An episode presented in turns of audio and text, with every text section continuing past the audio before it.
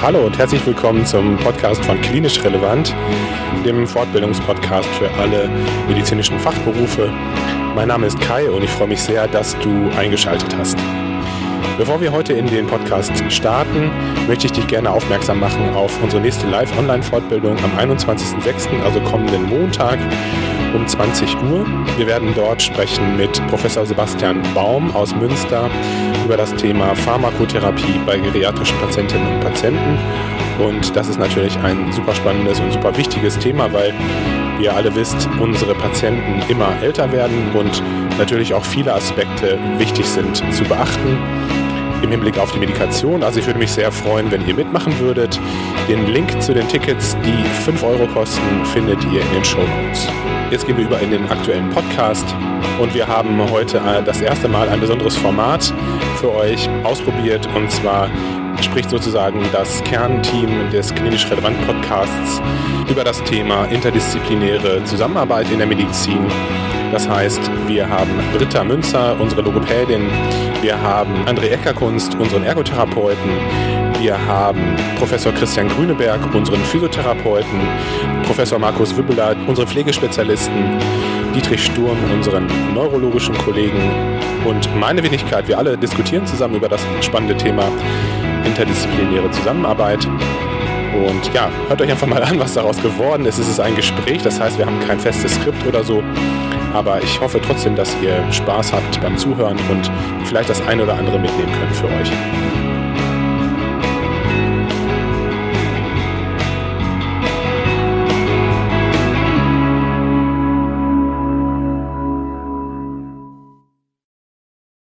Ich äh, darf jetzt ein ganz besonderes neues Format äh, ansagen, beziehungsweise ähm, die ersten Worte hier an euch richten. Und zwar ist es das erste Mal so, dass wir alle gemeinsam aus dem klinisch relevant Kompetenzteam, so nenne ich es jetzt mal, zusammensitzen, äh, virtuell und einen Podcast aufnehmen möchten über interdisziplinäres Arbeiten.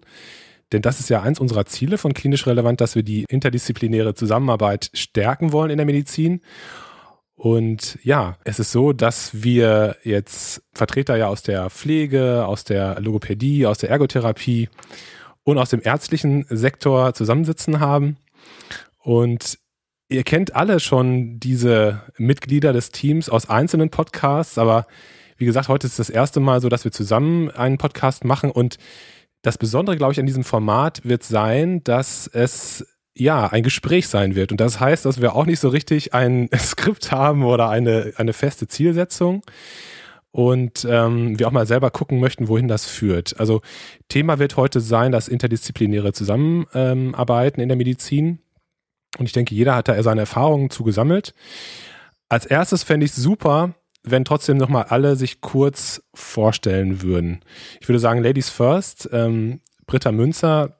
Ähm, Britta, wir kennen dich ja schon aus Podcasts auf klinisch relevant. Hast du nochmal kurz lustig vorzustellen? Ja, also ich ähm, bin Britta Münzer und bin akademische Sprachtherapeutin mit einem Studium der Diplom-Heilpädagogik an der Uni Köln das ist jetzt schon ein paar Jährchen her. Ich bin e-, etwas über 20 Jahre jetzt in dem Beruf als Sprachtherapeutin schon tätig und habe auch seit fast 20 Jahren eine eigene Praxis mit mehreren Standorten. Und wir arbeiten in der Praxis mit ja, Klienten mit sehr unterschiedlichen Störungsbildern.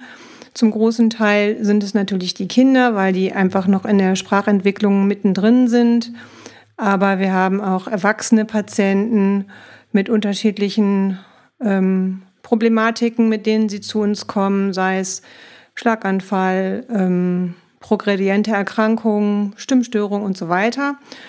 Und was vielleicht nochmal spannend ist, dass wir also mit den Klienten nicht nur bei uns in der Praxis arbeiten, sondern auch im häuslichen Umfeld, bei den Menschen zu Hause oder in einer Wohnsituation im Pflegeheim, teilweise auch im Berufsumfeld, in, in der Werkstatt oder bei Kindern gehen wir auch in die Kita oder in die Schule und haben dadurch natürlich auch viel Kontakt mit Personen, die eben auch mit unseren Klienten ähm, ja, zu tun haben, mit denen arbeiten, an deren ähm, Unterstützung und Förderung beteiligt sind. Ja, vielen Dank, Britta. Dann würde ich gerne den Christian nochmal bitten, sich vorzustellen. Christian, du bist zwar auch schon mehrfach im Podcast aufgetaucht, aber ja, vielleicht hast du noch Lust, kurz einmal ein paar Worte zu dir zu sagen. Ja, äh, danke Kai. Auch ich freue mich hier in der Runde dabei sein zu dürfen und äh, vertrete den Bereich der Physiotherapie, also der Bewegungs- und Funktionsstörungen beziehungsweise auch der Möglichkeiten, Bewegung und Funktionalität in dem Sinne zu fördern.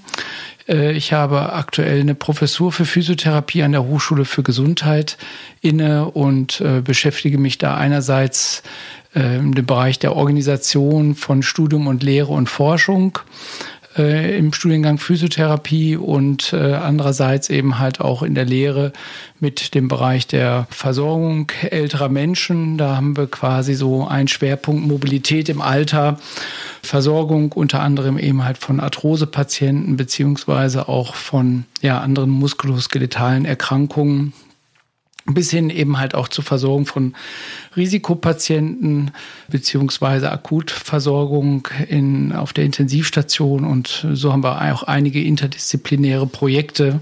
Das ist auch mit einem Grund, warum ich mich besonders natürlich freue, auch in dieser Konstellation mich mit euch zu unterhalten.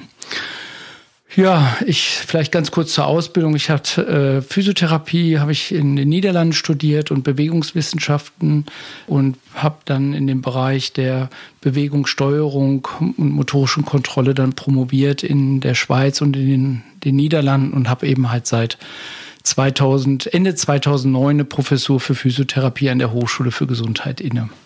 Super spannend, vielen Dank, Christian. Ich würde jetzt sagen, Didi und äh, Markus, wir stellen uns jetzt nicht nochmal separat vor, weil ihr seid ja echt schon oft in den Podcasts gewesen.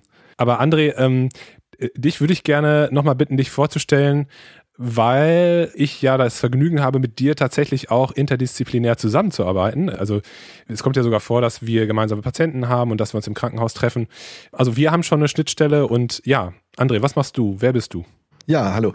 Mein Name ist André Eckerkunz und ich äh, bin, wie du auch schon gesagt hast, Ergotherapeut, Praxisinhaber ähm, mit eigener Praxis im Raum Düsseldorf, also in Erkrath. Und ja, wir beide kennen uns aus dem Krankenhaus in, in Mettmann, das ist richtig. Äh, da habe ich auch viele interdisziplinäre Kontakte, wenn wir heute schon bei dem Thema sind. Ähm, rolle ich das mal auch von der Seite her auf. Da habe ich äh, damals in der Stroke Unit ähm, begonnen, also im Rahmen meiner selbstständigen Tätigkeit konsiliarisch und habe da natürlich auch viele Kontakte gehabt zu Pflegenden oder auch zu verschiedensten ähm, Ärzten, ähm, so unter anderem auch zu dir und ähm, habe später dann äh, auch noch die Palliativstation betreut und hatte dann nochmal mit ganz anderen Berufen zu tun, wie zum Beispiel auch Kunsttherapeuten etc. oder ähm, halt auch Sprachtherapeuten natürlich und ähm, habe auch in den letzten Jahren immer wieder interdisziplinäre Kontakte sowohl zu Physiotherapeuten als auch Logopäden als auch Pflegekräften und das täglich und natürlich auch zu den ausschreibenden Ärzten.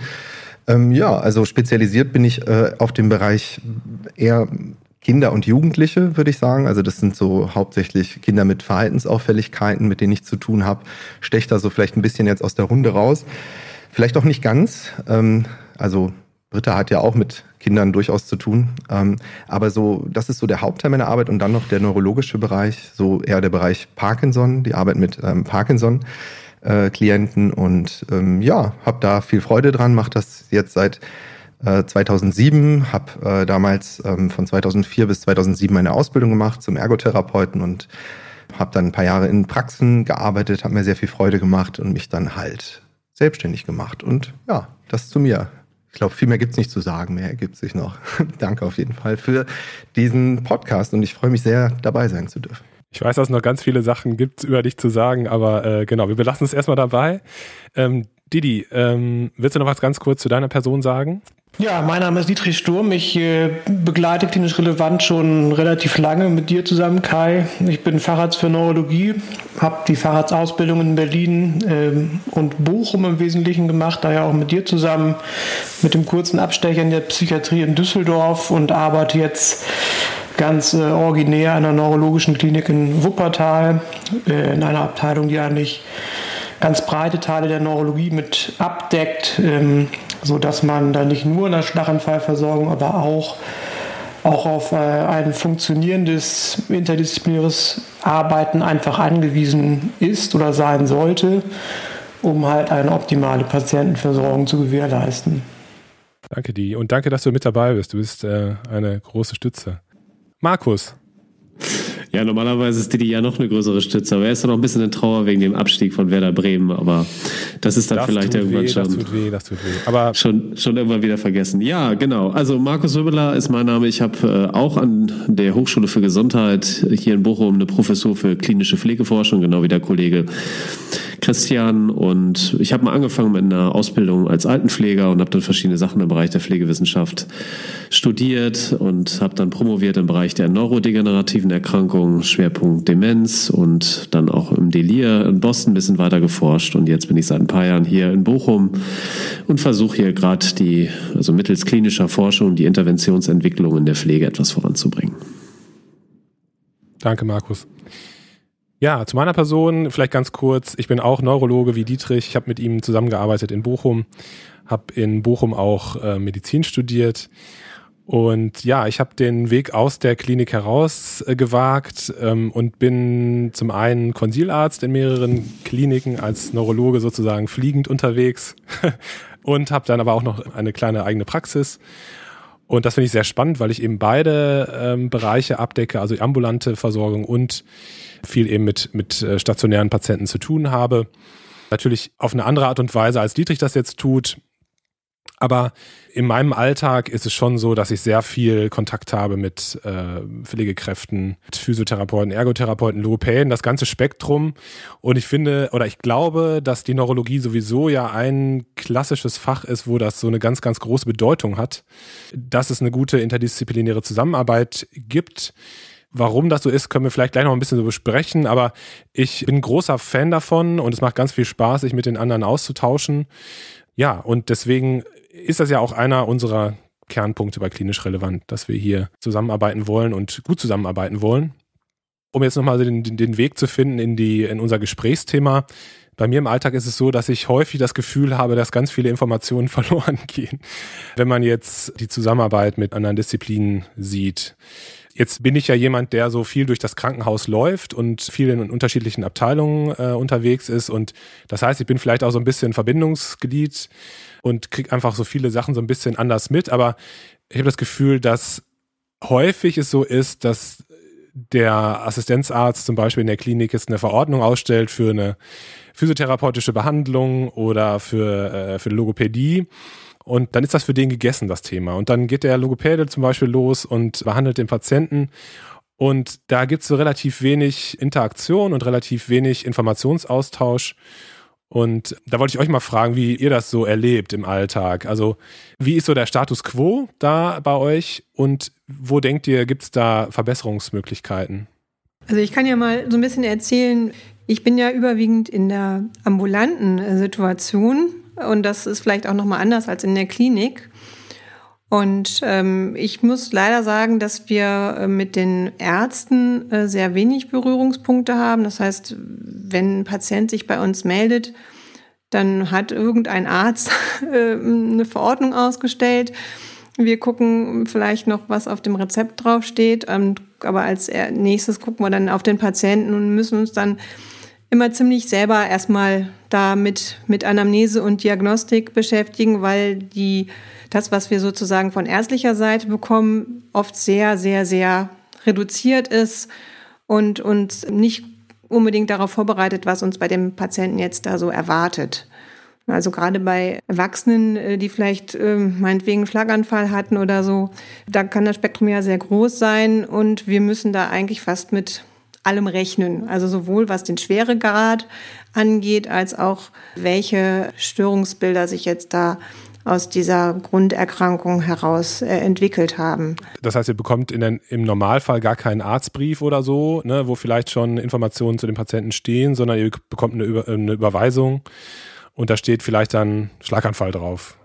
Genau. Ja, ne? das ist alles, was ihr habt, ja. Ja. Und ob mhm. derjenige jetzt, ob der jetzt eine, eine schwer ausgeprägte ähm, Aphasie hat, ob der eine Dysarthrie hat, ob der eine Schluckstörung hat, ob der vielleicht noch Gesichtsfeldeinschränkungen, Neglect oder was auch immer ähm, da noch drumherum sein kann. Diese Informationen kriegen wir, äh, also haben wir erst, wenn wir da sitzen und den Patienten sehen. Mhm. Und ähm, im besten Fall haben wir noch fitte Angehörige, die wir da befragen können. Aber das ist, ja, da müssen wir uns eigentlich immer ziemlich selber durch, durchgraben, erstmal so. Mhm. Das, ja, André, wolltest du was sagen? Ja, ich glaube, ich würde gerne noch was hinzufügen, da ich jetzt ja auch beide Bereiche kenne, also dich, also und die Arbeit mit dir jetzt in der Klinik oder auch mit anderen Ärzten und auch die Arbeit jetzt im ambulanten Setting bei mir in der Praxis. Ja, es ist genauso wie Britta gerade gesagt hat, es ist ein bisschen schade, dass wir jetzt so negativ in das Thema irgendwie einsteigen, weil eigentlich interdisziplinäres Arbeiten so, ja, vielleicht ist es auch ganz gut, weil das ist ja irgendwie unser Ziel, auch die Interdisziplinarität untereinander zu verbessern. Und ähm, ich, ich kann nur dazu sagen, manchmal würde ich mir wünschen, es gäbe zu der Verordnung einen Arztbrief dazu. Also zumindest so eine grobe Einschätzung, warum wurde verordnet. Und denn das, was auf den Verordnungen steht, gibt meistens nicht viel mehr her, als dass es halt verordnet ist. Und ähm, teilweise sitzen dann auch Klienten vor uns, wenn sie jetzt keine klare Diagnose haben, wie jetzt im neurologischen Bereich, ähm, wenn es jetzt um Kinder geht, wo wir gar nicht genau wissen, warum kommen sie denn und die Menschen uns das teilweise selbst gar nicht sagen können. Das heißt, es ist relativ viel Vorarbeit notwendig. Auf der anderen Seite schreiben wir natürlich unsere Berichte und versuchen Kontakte herzustellen, was im ambulanten Bereich immer super schwierig ist. Also wo sehr, sehr wenig Zeit für da ist, auch wenig Geld für von Krankenkassen für übrig bleibt für diese interdisziplinäre Arbeit. Ähm, die Zeit nehmen wir uns natürlich trotzdem. Also da wird mit Angehörigen, Lehrern, ähm, anderen Menschen, äh, Pflegenden äh, telefoniert und auch gesprochen, solange da Schweigepflichtsentbindungen vorliegen. Ähm, aber es ist halt schon so, dass die Arbeit in der Klinik, und das habe ich halt gelernt und deswegen schätze ich auch dieses, ähm, dass ich beides mache, ist halt eine ganz, ganz andere Welt. Also da in interdisziplinären Teams zusammenzusitzen, gemeinsam über Klienten zu sprechen, was wir jetzt mit denen vorhaben aus verschiedenen Richtung ist sowas von lohnenswert. Also das ähm, habe ich wirklich auch in der Arbeit jetzt im, im Palliativbereich gelernt, wo wir dann teilweise anderthalb Stunden sitzen und die Patienten wirklich von Anfang bis Ende durchbesprechen und danach immer auf gute Ideen kommen, jeder von dem anderen lernt. Das ist etwas, was wirklich im ambulanten Setting komplett fehlt und häufig dann auch, wo gegenseitig auch so Vorwürfe entstehen. Ähm, bin ich leider heute total im Thema drin, weil ein Arzt aus der Region halt Briefe verschickt an die Therapeuten, wie sie ihre Therapieberichte gestalten sollen. Ansonsten würde er halt nicht mehr verordnen selber aber leider kaum den Kontakt sucht oder auch nicht reagiert auf Briefe unsererseits. Und da würde ich mir halt wirklich wünschen, dass wir da alle ein bisschen mehr zueinander finden, ja. Kriegt ihr eigentlich, also gibt es sozusagen dann noch eine Feedback-Schleife, wenn, wenn jetzt mal ein niedergelassener Kollegin eine Physiotherapie oder Ergotherapie oder Logopädie verordnet hat, wenn die Behandlung stattgefunden hat, gibt es dann sozusagen nochmal, ähm, oder gibt es zwischendrin auch mal Austausch mit den Kollegen, die das ver, ähm, verordnet haben? Nein. also wir sind ja sozusagen auch in den meisten Fällen verpflichtet, eben Feedback zu geben. Das heißt, wir schreiben unseren Bericht, der dann an den Arzt geschickt wird. Aber in der Gegenrichtung freuen wir uns einfach, wenn wir sagen, die ähm, Therapie sollte weitergeführt werden, wenn der Arzt dann auch entsprechend verschreibt. Aber da gibt es also nur in ganz wenigen Fällen. Ähm, wir arbeiten mit mehreren Kinder- und Jugendpsychiatrischen Praxen da zusammen. Da gibt es äh, einen sehr schönen Austausch, wo wir uns äh, regelmäßig dann treffen und uns mit den ähm, Kinder- und Jugendpsychiatern dann ähm, da austauschen. Das, das ist auch klar geregelt, äh, dass man sich da regelmäßig sieht. Aber mit, ich sage jetzt mal, allen anderen Ärzten, wenn wir jetzt nicht da anrufen und nochmal um Rücksprache bitten oder so, findet das nicht statt. Und wie der André gerade schon gesagt hat, ähm, das ist vielleicht auch ein Faktor, der dafür verantwortlich ist. Es wird halt auch in dem Gesundheitssystem da kein Geld für ähm, locker gemacht oder eingeplant. Ne? Also wir haben bis jetzt zu diesem Jahr haben wir die Berichte, die wir immer sehr ausführlich geschrieben haben, dafür haben wir das Porto bezahlt bekommen. Ne, und ein Erstbericht, ähm, der äh, dauert schon mal so seine halbe Stunde, die, die man da dran sitzt. Und das heißt, das System ist auch nicht bereit, da Geld beziehungsweise dann eben über das Geld auch Zeit dafür zur Verfügung zu stellen. Das ist dann immer on top, was sich der Therapeut oder eben auch der Arzt oder die Pflegekraft dann irgendwie selber irgendwo abschneiden muss, ne, um das zu ermöglichen. Vielleicht kann ich das aus der physiotherapeutischen Sicht auch nochmal so ergänzen. Und äh, so wie das André auch sagte, glaube ich, muss man so ein bisschen den ambulanten Bereich und den klinischen Bereich trennen, beziehungsweise da auch so eine andere Perspektive oder andere Herausforderungen vielleicht auch benennen. Aber das auch, was äh, Britta gerade sagte, möchte ich so unterstützen. Wir haben mal eine Studie gemacht zu den gewünschten Therapieberichten, was so sich ein, das muss ich jetzt sagen, war in dem Falle Orthopäden, äh, wie sie sich denn so einen Therapiebericht vorstellen. Und da war wirklich ein, so eine doch sehr große Spannbreite von so kurz und knapp, wie es nur eben geht, in drei Sätzen. Und ich meine, das wird ein Problem. So manche Therapeuten können sich vielleicht auch nicht ganz so kurz und prägnant in dem Sinne auch ausdrücken und man kann auch nicht alles in drei Sätzen in dem Sinne formulieren, bis zur Forderung, dass manche eben halt doch auch ganz gerne sehr ausführlichen Bericht in dem Sinne haben wollen, wo man dann auch weiß, dass dieser Bericht teilweise vielleicht auch gar nicht gelesen wird. Also es ist ja genau dieses Verständnis untereinander. Einerseits äh, wird es von den Therapeuten her nicht vergütet, die Zeit, die man investiert. Andererseits ist es vielleicht auch von der ärztlichen Sicht her, aber das könnt ihr vielleicht auch noch ergänzen, so dass das das ja auch Zeit kostet und teilweise auch nicht so in der Vergütung mit äh, dann einhergeht. Ne? Also das war ganz interessant.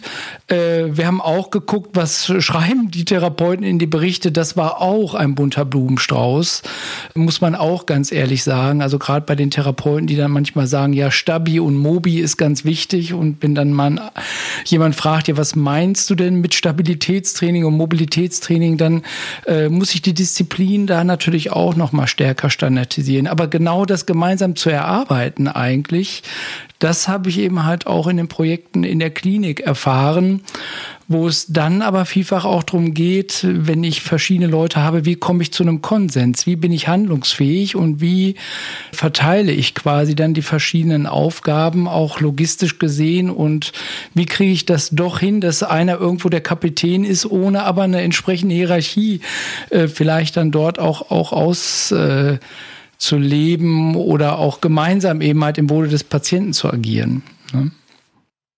Ich wollte was fragen und zwar also an die drei Vorredner. Ähm, wie empfindet ihr denn die Güte der Verordnung, die euch so erreichen? Denkt ihr so, dass das ist so nebenbei ausgefüllt oder denkt ihr, dass sich da wirklich jemand Gedanken gemacht hat? Also ich könnte jetzt mich auch nicht davon freisprechen, dass ich auch nicht immer die sinnvollsten Verordnungen ausstelle oder eine konkrete äh, Frage darauf setze oder ein konkretes Therapieziel formuliere. Aber ähm, was kommt so bei euch an? Weil Britta ja auch gerade meinte, eigentlich fehlen euch häufig ganz wesentliche Informationen, so als Arbeitsgrundlage zu dem Patienten und schon ob man das mitliefert, impliziert ja eigentlich auch, ob man weitergedacht hat. Das würde mich interessieren. Also wie ist so die Güte von dem, was euch erreicht?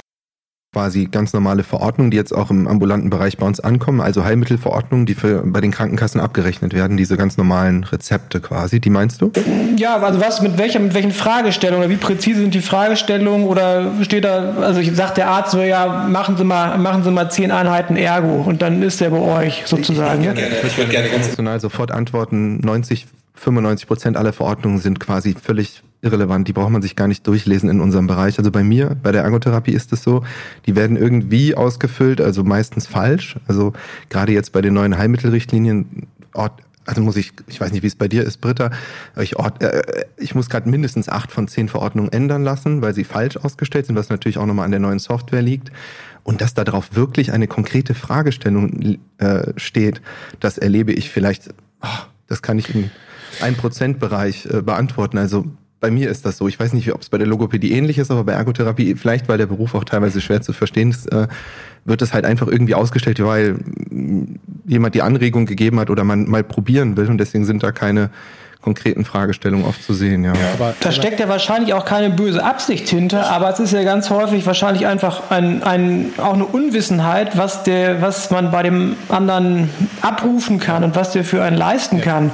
Das ist ja auch im ärztlichen Sektor so, das ist ja auch interdisziplinäres Arbeiten, wenn man Konsil ausstellt. Ne? Also ich meine, das sind ja auch ganz häufig völlig schwachsinnige Konsilanfragen und keine konkrete Frage sozusagen. Ne?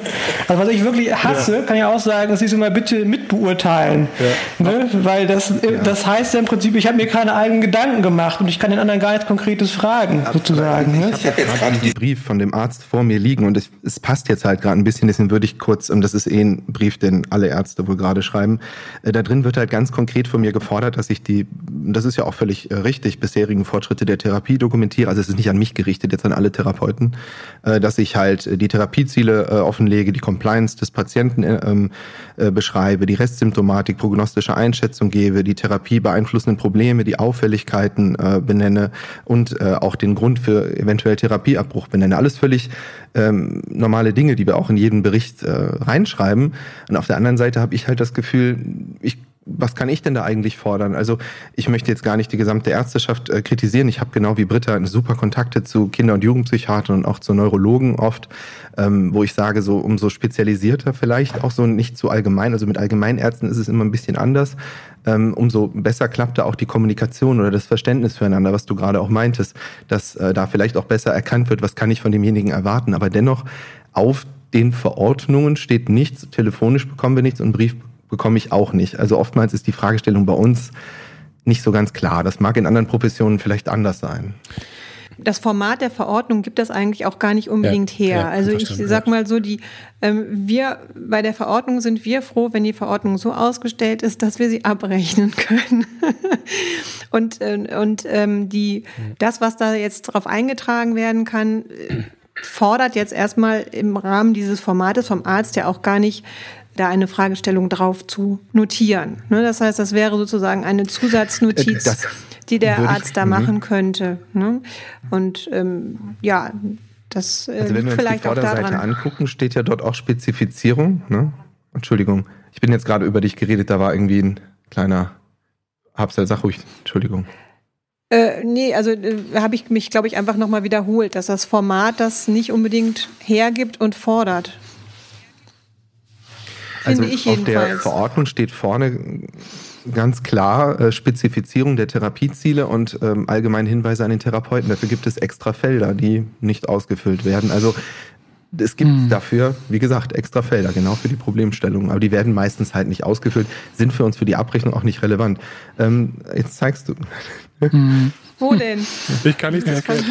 Vielleicht, ja, vielleicht kann ich das nur mal auch ergänzen. Ich sehe das schon auch so, dass die Frage der Verordnung, das ist so ein bisschen, ja, wo man auch gucken muss, was die Ärzte aufschreiben, was man dann auch entsprechend äh, so auch verordnen kann. Das finde ich muss so in der Interaktion sein, wo ich vielfach äh, noch viel Potenzial sehe, ist eigentlich der zusätzlichen Information, die ich für meine physiotherapeutische Befundung in dem Sinne auch bräuchte, wenn es eben halt um bildgebende Informationen geht oder um äh, extra neurologische Untersuchungen, um einfach auch eine komplette physiotherapeutischen neurologischen Befund beispielsweise eben halt auch machen zu können. Also durchaus auch mal Ergebnisse äh, aus ähm, einem neurologischen Befund mit, mitzugeben, das würde uns teilweise viel mehr helfen, als jetzt vielleicht irgendwo eine, eine andere Verordnung, die dann steht. Weil als Therapeut setzen wir ja auch die Therapieziele ne, mit dem Patienten gemeinsam fest und führen da auch unsere physiotherapeutische Befundung durch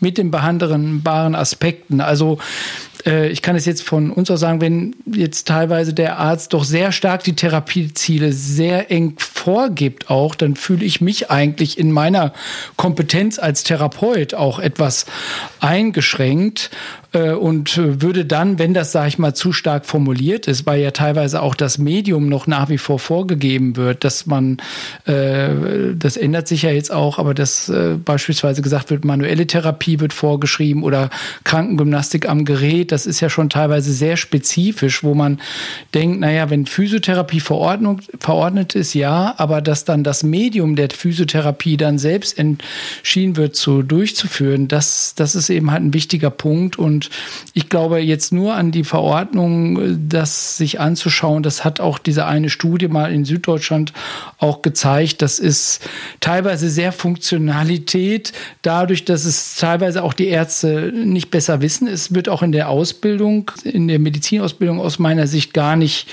überhaupt thematisiert, meiner Information nach, und ist auch etwas, was man Learning on the Job macht. Und wie das dann oftmals ist, dann ist nur das, was man oft begegnet, das macht man dann eben, ob das ja, um einfach auch schnell handlungsfähig wieder zu bleiben für den nächsten Fall. Und ähm, mir wäre es eher wichtig, äh, so zusätzliche Patientenuntersuchungen, vielleicht Ergebnisse zu bekommen, die, und da müsste man sich auch stärker auch austauschen. Was ist denn jetzt relevant? Ne? Also relevant wäre für mich vielleicht beispielsweise neurologischer Befund, wenn schon irgendwelche Nervenleitgeschwindigkeit gemacht worden sind und da irgendwo auch eine Einschätzung zu bekommen. Und das muss man sich manchmal bitter erkämpfen. Also das, das zu bekommen auch. Ne? Und das wäre aber für mich eine qualitativ andere Versorgung, die ich dann auch leisten könnte.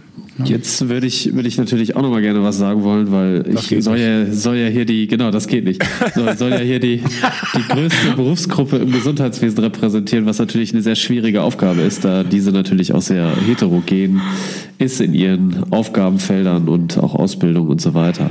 Ich würde noch mal ein bisschen vielleicht weggehen wollen von dem Thema der Verordnung, weil das ist auf jeden Fall sicherlich ein spannendes Thema für die Pflege jetzt nicht so tatsächlich, äh, weil wir natürlich meistens Verordnungen jetzt in dem Sinne nicht in der Masse umsetzen müssen, wie jetzt zum Beispiel niedergelassener Therapeut. Aber ich würde vielleicht nochmal die Frage stellen wollen, das, worüber wir uns jetzt ja unterhalten, ist das tatsächlich etwas, äh, was eigentlich, wenn Menschen zusammenarbeiten, völlig normal ist? Oder was bedeutet denn eigentlich das, wonach wir streben, wenn wir über Interdisziplinarität sprechen? Das ist mir häufig nicht so richtig klar, ähm, ob wir tatsächlich glauben, dass wir die Gesundheitsversorgung auf vielleicht nachhaltigere, bessere Füße stellen können und vielleicht ähm, in einem eh schon potenten System vielleicht noch mehr rausholen können, als wir es derzeit tun. Ich glaube tatsächlich, dass wir das für viele Bereiche auf jeden Fall können. Ich darf nur auf ein Thema hinweisen. Äh, wir haben ja zum Beispiel die Trennung zwischen der Krankenversicherung und der Pflegeversicherung, SGB 5 und SGB 11. Und das ist sicherlich ein Thema, was ich zum Beispiel nie verstanden habe. Da wird etwas manifestiert, was eigentlich eine sehr enge Verbindung miteinander teilt und auch künstlich gesetzlich etwas getrennt, was dann wiederum in der Patientenversorgung große äh, Probleme verursacht. Und das ist ja zum Beispiel auch das, was für die Pflege eine großes, große Schwierigkeit darstellt, ist, dass wir nicht leistungsbezogen bezahlt werden. Es ist tatsächlich so, dass keine Leistungsanreize insofern bestehen, als dass wenn ich als Pflegefachkraft mich weiterqualifiziere, Weiterbildung, Fortbildung mache und wirklich immer das Beste raushole, was, was mein Patient, mein Bewohner, mein Klient irgendwie braucht, dass ich am Ende aber dadurch keinen Unterschied, also dass es keinen Unterschied gibt in meiner Vergütung, in meinen Berufsperspektiven allgemein. Weil zum Beispiel es nicht vorgesehen ist, dass wenn ein Bewohner oder ein Klient erstmal eine Einrichtung wie ein Pflegeheim oder sowas betritt, dass er da wieder entlassen wird, weil dann ist er im Leistungsbereich des SGB 11 und dann gibt es halt eben keine rehabilitative Perspektive mehr. Und ich will nochmal zurückkommen auf die Frage, was glauben wir denn eigentlich, was, was ist denn eigentlich interdisziplinäre Versorgung für uns? Wo können wir denn hinkommen? Oder sind wir vielleicht eigentlich auch schon richtig gut in dem, was wir tun und brauchen wir nur eine bessere Kommunikation miteinander? Ich glaube, dass du da einen ganz wichtigen Punkt, Punkt ansprichst mit der Kommunikation, weil ich glaube, klar, generell sind wir gut aufgestellt. Wir haben unterschiedliche Disziplinen, die sich um den Patienten kümmern und alle auch mit einer unterschiedlichen Sichtweise und einer unterschiedlichen ähm, Kompetenz und Expertise. Aber ich erlebe das häufig so, dass diese unterschiedlichen Disziplinen loslaufen, getrennt voneinander und den Patienten behandeln, ohne dass der eine von dem anderen weiß. Verstehst du, was ich meine? Also ich weiß nicht häufig, was hat der Physiotherapeut jetzt mit dem Patienten gemacht. Das muss ja jetzt auch nicht unbedingt relevant sein für mich. Aber der Physiotherapeut fragt den Arzt nicht, wo, wo, ist, wo ist denn das Problem? Ne? Und der, der Arzt geht vielleicht nicht mit dem Physiotherapeuten nochmal zum Patienten und schaut, was können wir verbessern. Also untereinander die Kommunikation, ich glaube, die ist auf jeden Fall verbesserungswürdig, weil ich glaube, dass dann auch der Patient am Ende des Tages besser versorgt würde. Also du hast schon recht klar, wir haben ein gutes System hier in Deutschland, aber die Kommunikation und auch diese Gruppierung, die, die, diese, diese Grenzen, die es zwischen den Gruppen gibt, die die Patienten versorgen, das finde ich, das sollte man versuchen, ja, zu verbessern.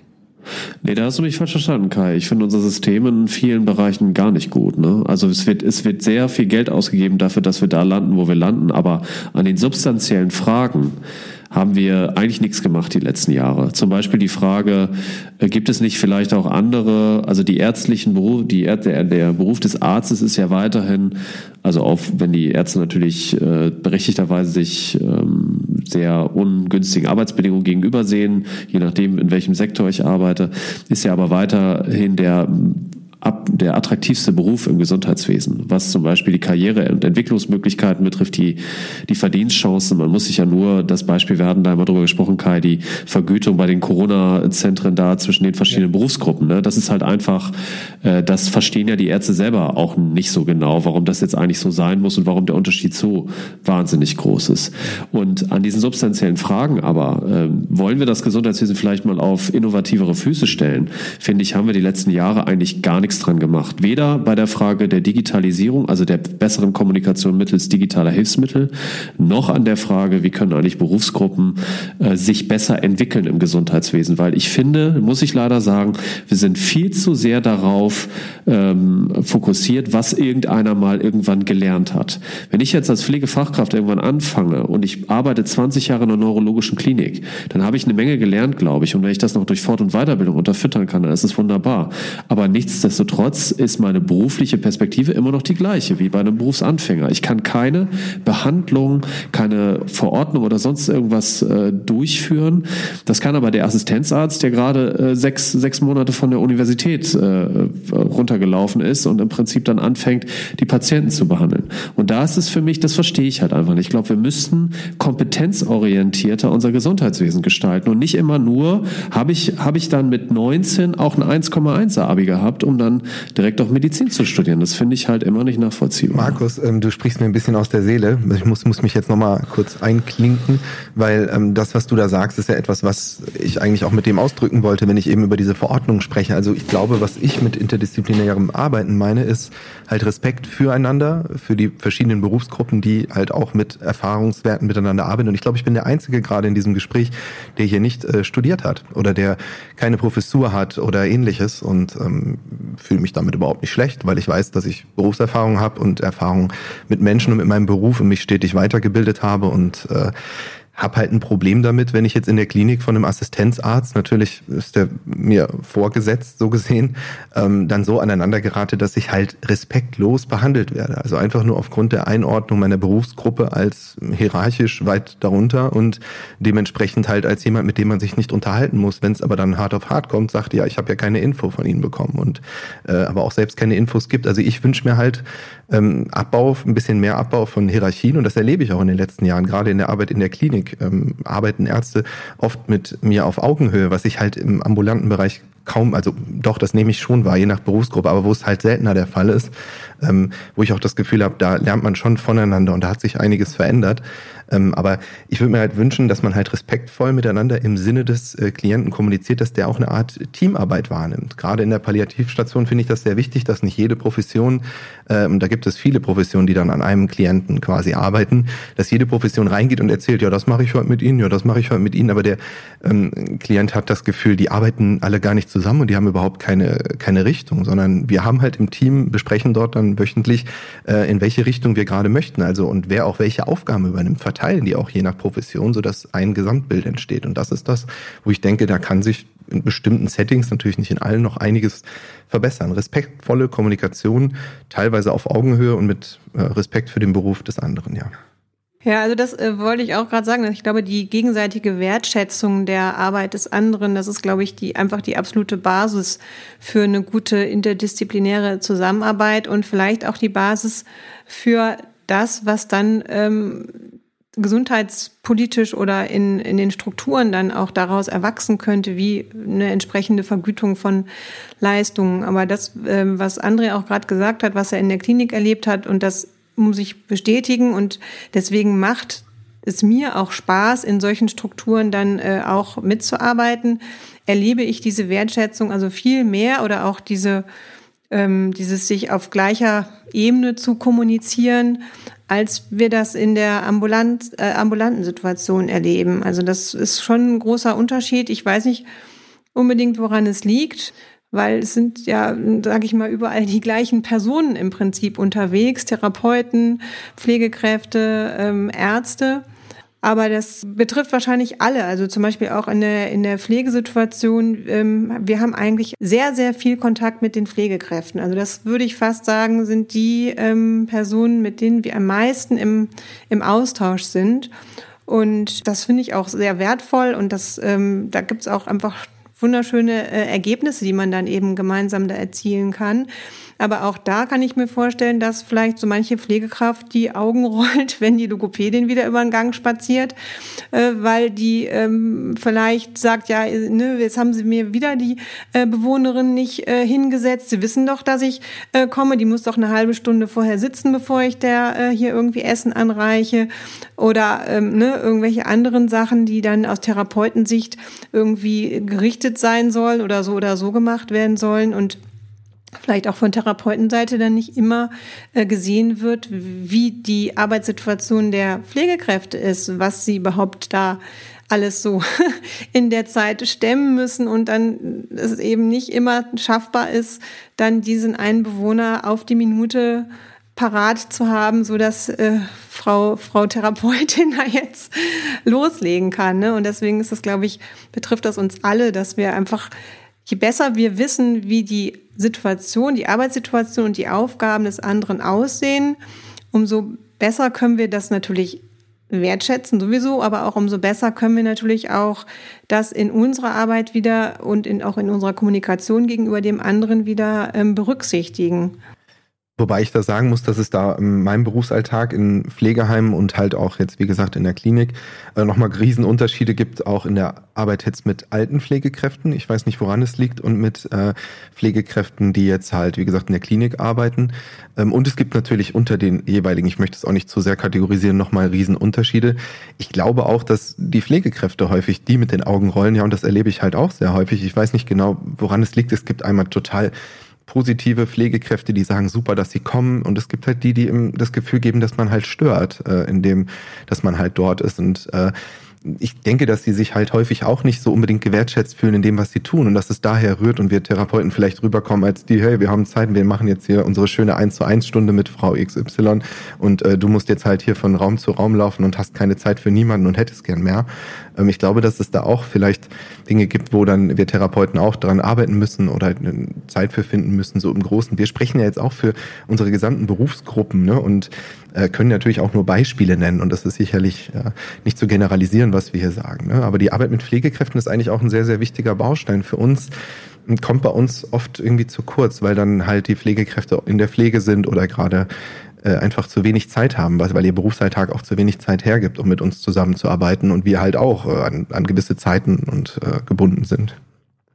Zur Verstetigung jeder Intervention oder jedes Therapieregimes geht es ja nicht ohne. Also man muss äh, ja letztendlich sich da irgendwie auch gegenseitig erklären. Also was können wir umsetzen im Alltag, was der Ergotherapeut oder die Logopädin oder Physiotherapeut konzeptionell ausgearbeitet hat für den Patienten vielleicht, äh, was können wir davon übernehmen und auch im Alltag umsetzen. Und ich beobachte das genauso, wie ihr das sagt, dass das halt sehr selten passiert.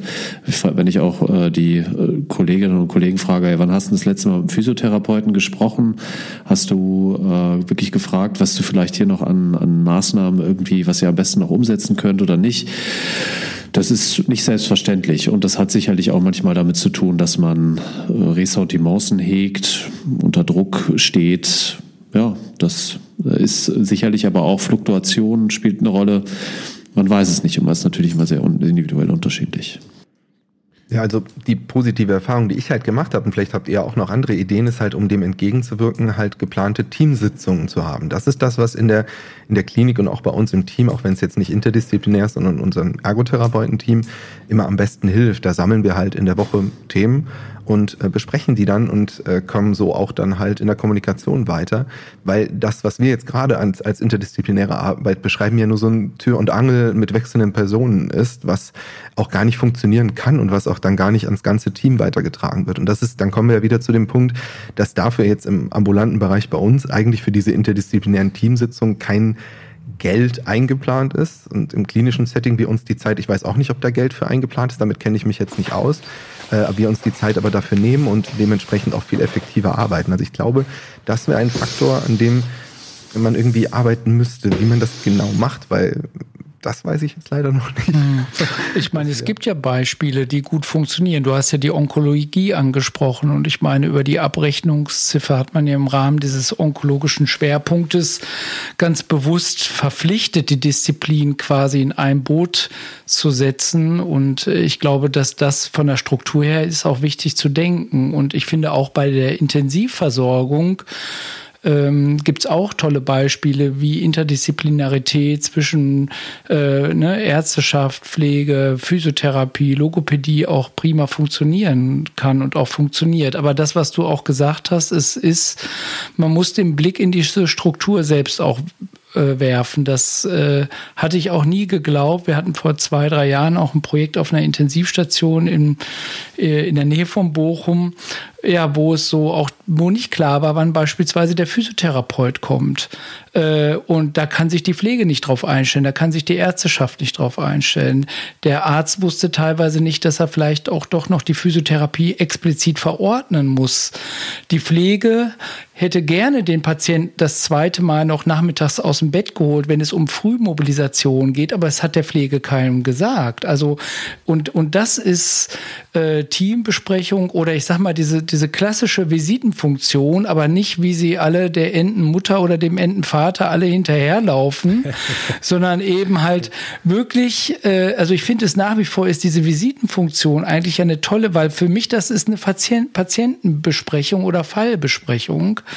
Das hat ja durchaus, finde ich, seine Legitimation, aber man muss sie, glaube ich, anders denken, um dann wieder im Sinne des Patienten stärker zu agieren und ich sage das mal jetzt etwas provokant, sich nicht selbst zu feiern in dieser Riege quasi der Person, die dann äh, einem Stab in dem Sinne folgen. Das ist sicherlich auch ein klassisches Modell, was ich da vor Augen habe, aber äh, das ist für mich das klinische Setting. Ambulant naja, da finde ich, da geht es ja auch schon im Bereich der integrierten Versorgung. Da gibt es ja schon Modelle, die wir aber auch noch nicht gut umgesetzt haben, wo man versucht, im ambulanten Bereich stärker eine Interdisziplinarität auch hinzubekommen. Aber ich würde auch fast behaupten, um mal jetzt den Stab vielleicht auch wieder an Dietrich oder an Kai zu geben, dass auch die Ärzteschaft sich teilweise im ambulanten Sektor auch sehr alleine fühlt, weil da habe ich zwar noch die Kontakte vielleicht zum Anästhesie, äh, zum Radiologen oder zum, zum, zum spezifischen Facharzt, da ist vielleicht noch die Zusammenarbeit etwas enger, als dass wir jetzt als Therapeuten dann untereinander auch äh, agieren, aber da, glaube ich, ist auch generell so ein Silo-Handeln äh, etwas, was historisch gewachsen ist und was wir vielleicht auch durchbrechen müssen. Und es gibt ja auch Länder, die ja viel stärker solche Ärztezentren haben oder Therapiezentren, wo man versucht, auch im ambulanten Bereich die Interdisziplinarität einfacher leben zu können. Einfacher, sage ich jetzt mal, weil man geografisch näher beisammen ist. Und das ist schon ein Punkt, wo man sich auch schneller auch austauscht. Das ist einfach so. Und vielleicht, wenn man das nicht erreichen kann, ist ja die Technik oder die Digitalisierung, was Markus gerade angesprochen hat, etwas, um es zumindest auf einer virtuellen Ebene hinzubekommen, um gemeinsame Teambesprechungen zu machen, auch für den ambulanten Sektor. Das, ich, ich gebe dir recht bei dem, was du jetzt gesagt hast. Ähm, Psychiatrie ist für mich auch mal ein gutes Beispiel, wo das ja auch sehr gelebt wird, doch durch den, den Einbindung von Sozialarbeitern zum Beispiel noch alles, was jetzt äh, wir jetzt gar nicht mit dabei haben. Aber ich würde nochmal versuchen, wieder auf diese eine Ebene höher zu kommen, was Markus angerissen hat, weil du meintest, du siehst so Defizite quasi auch in, der, in so einer Kompetenzdurchlässigkeit, würde ich es mal nennen, äh, zwischen den Gesundheitssektoren. Wenn man das jetzt konsequent zu Ende denkt, hieße das natürlich auch, wenn man eine geeignete, kompetente Person hat, ähm, egal aus welchem Sektor, dann muss der halt auch für unbequeme Entscheidungen gerade stehen und Verantwortung schultern ne? und äh, den Rücken gerade machen manchmal. Und ähm, das ist natürlich jetzt auch ganz pauschalisiert gesagt, ne? aber auch also aus deiner Berufsgruppe gibt es da äh, gibt jetzt nicht so viele Leute, glaube ich, die da wirklich auch Lust drauf haben. Ne? Also das gehört halt auch dazu, muss man ehrlicherweise sagen. Das ist dann in Anführungsstrichen vielleicht die, die Bürde, äh, die man als, als Schulmediziner hat, ne? aber du, du triffst natürlich dann auch ganz fundamentale Entscheidungen manchmal. Ne? Didi, da hast du, ähm, also da sprichst du einen ganz wichtigen Punkt an, dass natürlich auch eine Berufsgruppe eine gewisse Sozialisation, die ich vielleicht schon mitbringe oder die ich dann vielleicht noch weiter auspräge, irgendwie stärkt, dass wir haben das ja auch hier ähm, in unseren Pflegestudiengängen, ne, kommen dann da irgendwie her und erklären dann den Leuten, ja, hier, jetzt müsst ihr mehr Verantwortung übernehmen, macht mal evidenzbasiert, studiert, also guckt mal nach irgendwelchen Studien und setzt das dann um und sowas alles. Aber letztendlich muss man anerkennen, dass äh, zum Teil auch einige sich ganz glücklich finden oder fühlen in der Situation, in der sie sind, in dem, in die es vielleicht heißt, äh, ich muss diese Verantwortung eben auch nicht übernehmen, sondern ich mache halt eben, also führe etwas aus und bin da auch so in gewisser Weise passiv. Aber das Problem ist halt ähm, eher andersrum, dass wenn ich viele Leute oder Leute habe, die eigentlich gestalten wollen und ich gebe denen diese Möglichkeit eben nicht, weil sie systemisch so nicht angelegt ist, dann schaffe ich es auch nicht, so ein, sag ich mal, äh, einen kleinen Aufschwung da durchzukriegen, so eine kleine, so ein kleines Wachrütteln, dass man vielleicht eben auch dieser Verantwortung irgendwann übernehmen kann, die Didi ja gerade geschildert hat, den Rücken gerade zu machen, zu sagen, okay, das ist jetzt nicht gut gelaufen ähm, und ja, wie können wir es besser machen? Und das muss aber irgendwie, muss es dann Anfang geben und den sehe ich bislang tatsächlich strukturell nicht. Ja, auch da gebe ich dir vollkommen recht, auch äh, wie jetzt äh, unser alter Mitbegründer Nils ja schon mal auch gesagt hat. Ich meine, äh, rein personell äh, befindet sich ja die Ärzteschaft, die aktiv medizinisch arbeitet, ähm, ja, jetzt nicht im Abschwung, aber es ist ja kein Personalüberfluss da. Ne? Bei der Pflege auch nicht, aber wenn man das quasi umrechnet ins Verhältnis, ne? wie Nils dann sagte, also in, in einer gewissen Zeit könntet ihr den Laden ja übernehmen. Ne? Das, das heißt ja auch, dass ihr eigentlich per se in diesem System mit mehr Kompetenzen ausgestattet werden müsstet, ne? um das Niveau zu halten, aber damit natürlich einhergehen muss auch mehr Verantwortung äh, dazukommen. Ne?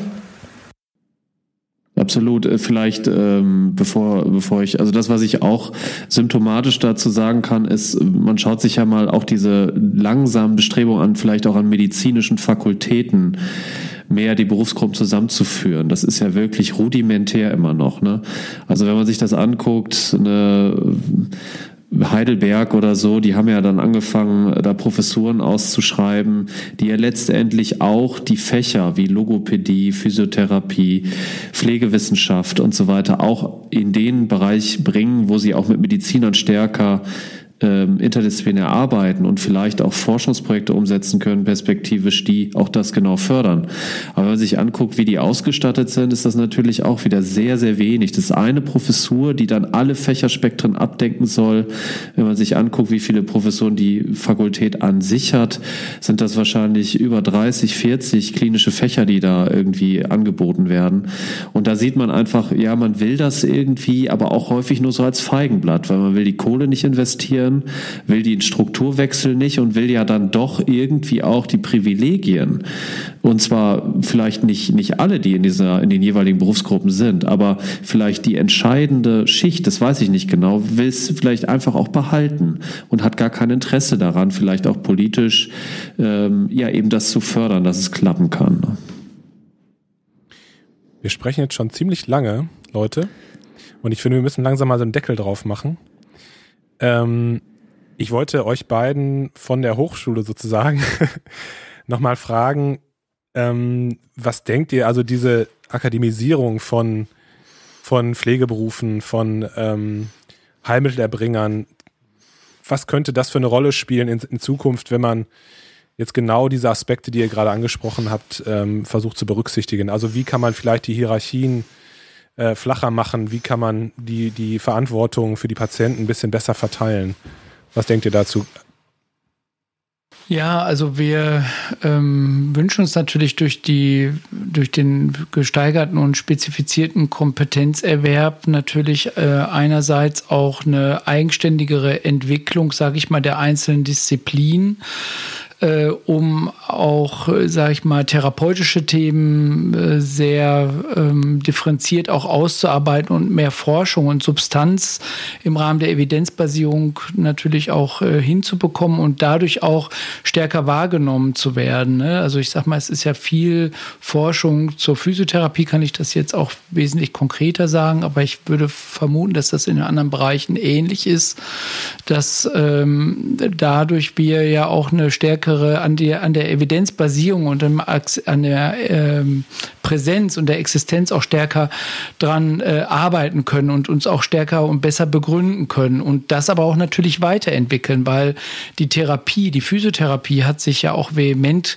geändert, äh, wenn man das jetzt vor 30 Jahren vergleicht und wie man das jetzt vergleicht und das, was äh, in Zukunft auch von weit, weit von uns auch äh, weiter verlangt wird und auch wir auch weiter als Kompetenzbereich sehen. Und das ist das eine. Das, das andere ist natürlich auch die Offenheit, die Argumentation, stärker auch auf Augenhöhe kommunizieren zu können. Das sind natürlich auch Punkte, die, äh, ich meine, André hat es ja vorhin auch angesprochen, ne? die Frage, ob ich jetzt ein hervorragender Therapeut bin oder nicht, ist das wirklich ausschließlich daran, dass man die dass man akademisiert ist, ja oder nein?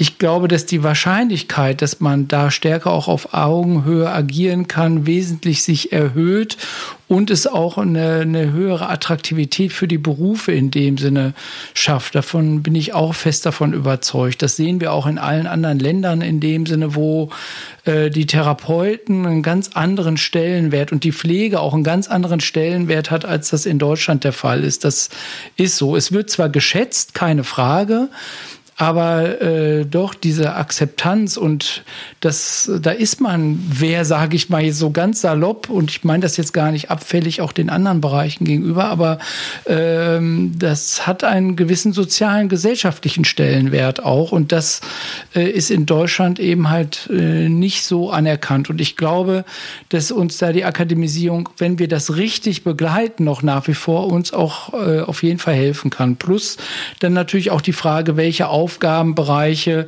äh, quasi das, äh, die große Diskussion Substitution oder Delegation. Wir haben da schon beim anderen Kontext drüber gesprochen, gerade Kai.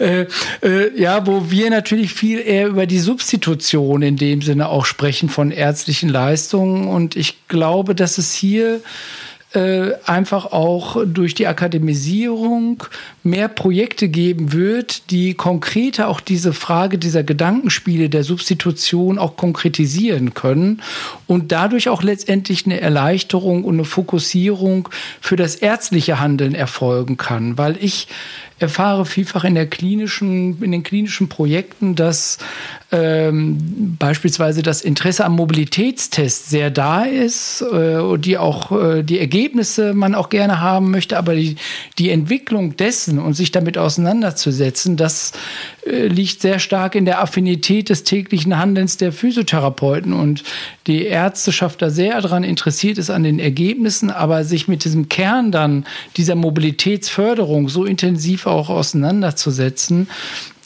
und das wäre für mich so ein Beispiel, wo ich auch glaube, dass das zusätzlich zu der Akzeptanz auch die klinische Versorgung in dem Sinne verbessert mit der Integration des evidenzbasierten Handelns. Da meine ich jetzt aber nicht nur die Studien, die Studien lesen und umsetzen, sondern auch sie n gleich eins im Verlauf äh, eben halt auch äh, entwickeln kann, damit auch die klinische Versorgung eben halt auch Ach, direkt. Nee, Christian, das hast du, hast du schön. Also du, du hast eigentlich so ein Kapitel vorgelesen von so einem, von so einem Buch, wo, wo man sagt, ja, das könnte man auch jetzt abdrücken.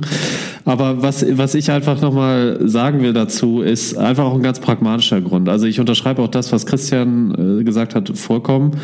Aber das, was ich noch ergänzen will, ist, Heutzutage haben sich die Ansprüche auch an ein Berufsbild verändert. Das müssen wir einfach anerkennen. Es ist nicht mehr so wie vor, vor 30, 40 Jahren, wo man sagte, ja, Junge, mach eine Ausbildung, bleibst in dem Beruf und du hast dann dein festes Einkommen, damit kannst du dann rechnen und dann spar dir dein, deine Einzimmer, dein, deine Wohnung da irgendwie, die du kaufen willst, vom Mund ab. Das hat sich fundamental verändert. Menschen und junge Menschen blicken heute anders auf Karrieren, die wollen sich entwickeln, die wollen eine Vision haben, dass sie auch im Beruf lange arbeiten können und verschiedene Wege, Variationen da ausüben können. Und ein Teil davon ist natürlich die Diversifizierung von Ausbildungs- und Bildungsgängen innerhalb eines Berufsbildes. Und dazu gehört natürlich fundamental auch ein Studium, was ich zum Beispiel tun kann, indem ich sofort dort einsteige oder später, nachdem ich die Berufsausbildung gemacht habe, so wie ich das ja auch getan habe, habe das ja auch nicht primär qualifizierend gemacht und diese, diese Instrumente sind sehr wichtig, um jungen Menschen zu vermitteln, hey, dieser Beruf hat Zukunft, da bist du äh, gut aufgehoben. Du kannst vielleicht auch, wenn du 40, 50 oder so bist und diese harte körperliche Arbeit nicht mehr ausüben kannst, vielleicht eine andere Tätigkeit innerhalb deines Berufes finden, die aber nicht erfordert, dass du komplett rausgehen musst, weil du die, weil du den Schichtdienst oder die körperliche ja, Belastung nicht mehr aushältst. Und das muss man einfach respektieren und deswegen muss man einfach auch klar sagen, ohne diese Bildungswege geht es nicht mehr, wenn wir vernünftige Berufsgruppen da haben wollen. Und wir können es uns nicht leisten, äh, weder in den Therapieberufen noch in den Pflegeberufen diese Perspektive nicht zu gehen, weil am Ende sind da von Menschenleben betroffen, es sind Menschenleben gefährdet, wenn wir nur Personen kriegen sollten, die diese komplizierten und schwierigen Berufe äh, intellektuell vom Fähigkeitsniveau her nicht gut ausüben können. Und damit will ich jetzt nicht sagen, dass, dass man das jetzt irgendwie ausgrenzt oder so bei Personen, aber es sind wirklich herausfordernde Berufe, da gehört eine Menge dazu, das zu können. Und ähm, wenn wir die richtigen Leute dafür kriegen wollen, brauchen wir eine Perspektive. Und das ist mir auch nochmal ganz wichtig, dass man damit auch ein bisschen mit der Brille auf diese Akademisierung guckt. Auch wenn ich der einzige Nicht-Akademisierte hier in der Runde bin, ist mir nochmal ganz wichtig, das zu unterstreichen, dass ich das genauso sehe, ähm, dass ich auch für unsere Berufsgruppe sagen muss, dass ich es ganz wichtig finde, dass es halt als Studiengang angeboten wird und auch immer weiter gelebt wird und auch komplett die Akademisierung erfolgt, ähm, weil ich einfach weiß, wie viel hinter unserem Beruf steckt, was man vielleicht gar nicht so sieht und wo auch viel einfach geforscht werden muss und natürlich auch viel mehr berufliche Perspektiven eröffnet werden müssen. Genau das, was ähm, was Markus gerade gesagt hat, sehe ich ja auch an meinen Mitarbeitern, an den Visionen und Träumen, die sie haben und an dem, was sie dann manchmal nachher als Realität vorfinden. Das stimmt vielleicht nicht mit dem überein, was sie äh, in ihrem Studium äh, sich so vorgestellt haben von dem Beruf. Und ich kann nur sagen, ich werde nicht auswandern, nicht weil es mir so gut in Deutschland gefällt, sondern weil ich einfach im Ausland mit meiner Ausbildung nichts bin. Also ich bin, ich kann in Amerika, glaube ich, noch nicht mal ein Assistent werden. Ich müsste mich äh, eines Ergotherapeuten werden. Da haben nämlich Ergotherapeuten Assistenten, ich glaube in Amerika. Ich, weiß es nicht. ähm, ich kann noch nicht mal dieser OTA, dieser Assistant sein. Und das ist schade und traurig. Darüber, ich will auch gar nicht aussagen, keine Sorge. Aber es ist so, ich glaube, es würde auch unserem Berufsbild helfen, wenn ähm, es halt nicht verschiedenste Berufsfachschulen gibt, die alle irgendwie so ein Curriculum haben, aber irgendwie arbeiten und dann teilweise Methoden aus den 70ern irgendwie beibringen und die dann nachher bei uns in der Praxis landen und nicht, dass alle Methoden aus den 70ern jetzt schlecht sind, aber die halt einfach nicht mehr unbedingt tagesaktuell oder auch dem Berufsbild eines Ergotherapeuten entsprechen und die dann ähm, halt, ja, das würde uns auch insofern helfen, dass Physiotherapeuten und Ergotherapeuten vielleicht besser untereinander sich abgrenzen lernen und da einfach ähm, auch da ist nämlich ein Punkt, wo wir noch gar nicht drauf gekommen sind, die Interdisziplinarität zwischen äh, Physio- und Ergotherapeuten finde ich auch nochmal ganz, ganz wichtig, äh, da auch ein gegenseitiges Verständnis nochmal ähm, herrschen kann, dass man auch diese Abgrenzung versteht. Ich glaube, das wäre sehr, sehr wichtig, dass sich da noch vieles entwickelt in den nächsten Jahren. Ich würde gerne hier Schluss machen und ich würde gerne euch danken. Also ähm, das war wirklich spannend, ein spannendes Gespräch und wir wussten ja alle irgendwie am Anfang nicht so genau, wo das Gespräch so hinführen wird, aber ich glaube, dass da sehr viele spannende äh, Aspekte, sehr viele wichtige Dinge zutage gekommen sind und ja, deswegen also vielen, vielen Dank. Und ich freue mich schon auf das nächste Gespräch mit euch. Vielleicht dann zu einem äh, spezifischen Krankheitsbild oder ja, zu einer bestimmten Fragestellung. Das werden wir uns dann nochmal überlegen. Aber äh, meine Meinung ist auf jeden Fall, dass dieses Format äh, seine Berechtigung hat, erstens und zweitens total Spaß macht. Ähm, ja, aber das soll es für heute gewesen sein. Also vielen Dank an euch. Vielen Dank, dass ihr heute wieder zugehört habt. Ich hoffe, euch hat das Gespräch gefallen. Vielleicht hat es euch ein bisschen angeregt, mal über das Thema nachzudenken, auch in eurem klinischen Alltag. Es gibt sicherlich das eine oder andere, was man in der Zusammenarbeit mit den unterschiedlichen Disziplinen verbessern könnte. Wenn dir das Interview gefallen hat, dann teile es gerne mit deinen Kolleginnen und Kollegen und wenn du Lust hast, auch einmal bei Klinisch Relevant mitzumachen, dann bist du wie immer herzlich eingeladen, uns anzuschreiben unter kontakt.klinisch-relevant.de.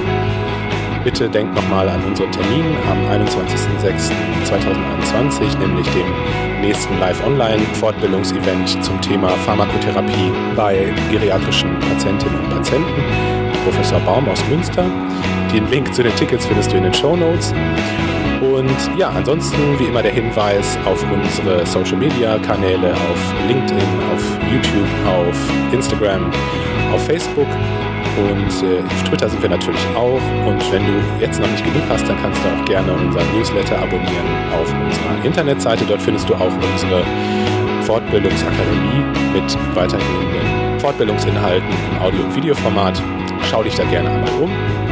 Und jetzt wünsche ich dir noch eine schöne Zeit. Das Wetter ist echt super. Genieß es. Ich hoffe, du bist gesund und bleibst es auch. Wir freuen uns, wenn du beim nächsten Mal wieder einschaltest. Mach's gut. Bis dahin. Ciao.